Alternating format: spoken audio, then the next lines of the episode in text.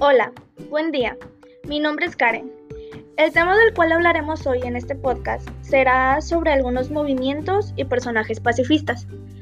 Para comenzar, daré mi punto de vista sobre qué es la paz.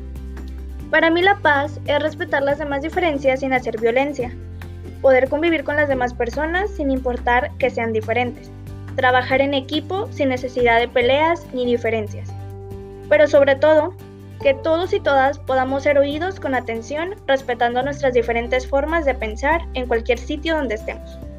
La lucha por la paz en el mundo tiene nombres y apellidos. Fueron muchas personas las que han contribuido. Una de ellas son Nelson Mandela, quien fue el primer presidente elegido de manera democrática en Sudáfrica.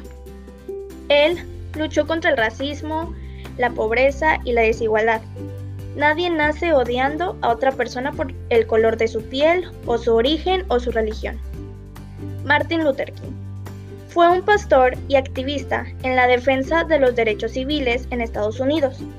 Trataba de cambiar a la sociedad basada en la igualdad y la libertad. Estas pocas personas de las que hablamos han sido la inspiración de muchos para poder lograr un mundo en paz. La paz conlleva la tolerancia y respeto hacia los, hacia los demás.